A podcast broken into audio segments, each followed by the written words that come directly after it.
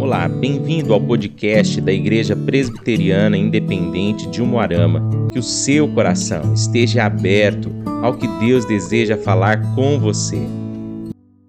Olá, irmãos. Oxigênio dos relacionamentos. Provérbios, capítulo de número 18, versículo de número 21, nos diz: A morte e a vida estão no poder da língua.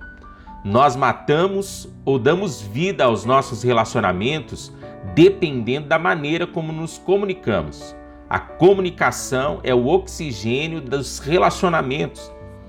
Havia numa pequena vila um ancião muito sábio que dava respostas adequadas aos grandes dilemas que lhe era apresentado. Um jovem espertalhão um dia decidiu colocar o velho numa enrascada. Ele pensou o seguinte: Vou pegar um pássaro, vou colocá-lo na minha concha da minha mão e perguntar ao velho: Esse pássaro que está na minha mão está vivo ou morto?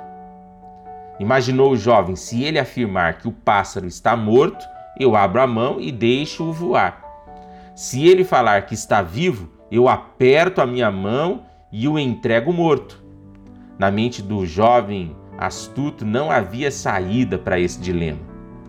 Autoconfiante jovem com o olhar altivo e peito estufado, desafiou o velho e perguntou: O senhor tem respostas para tudo. Então responda-me: o pássaro que está dentro da minha mão está vivo ou morto?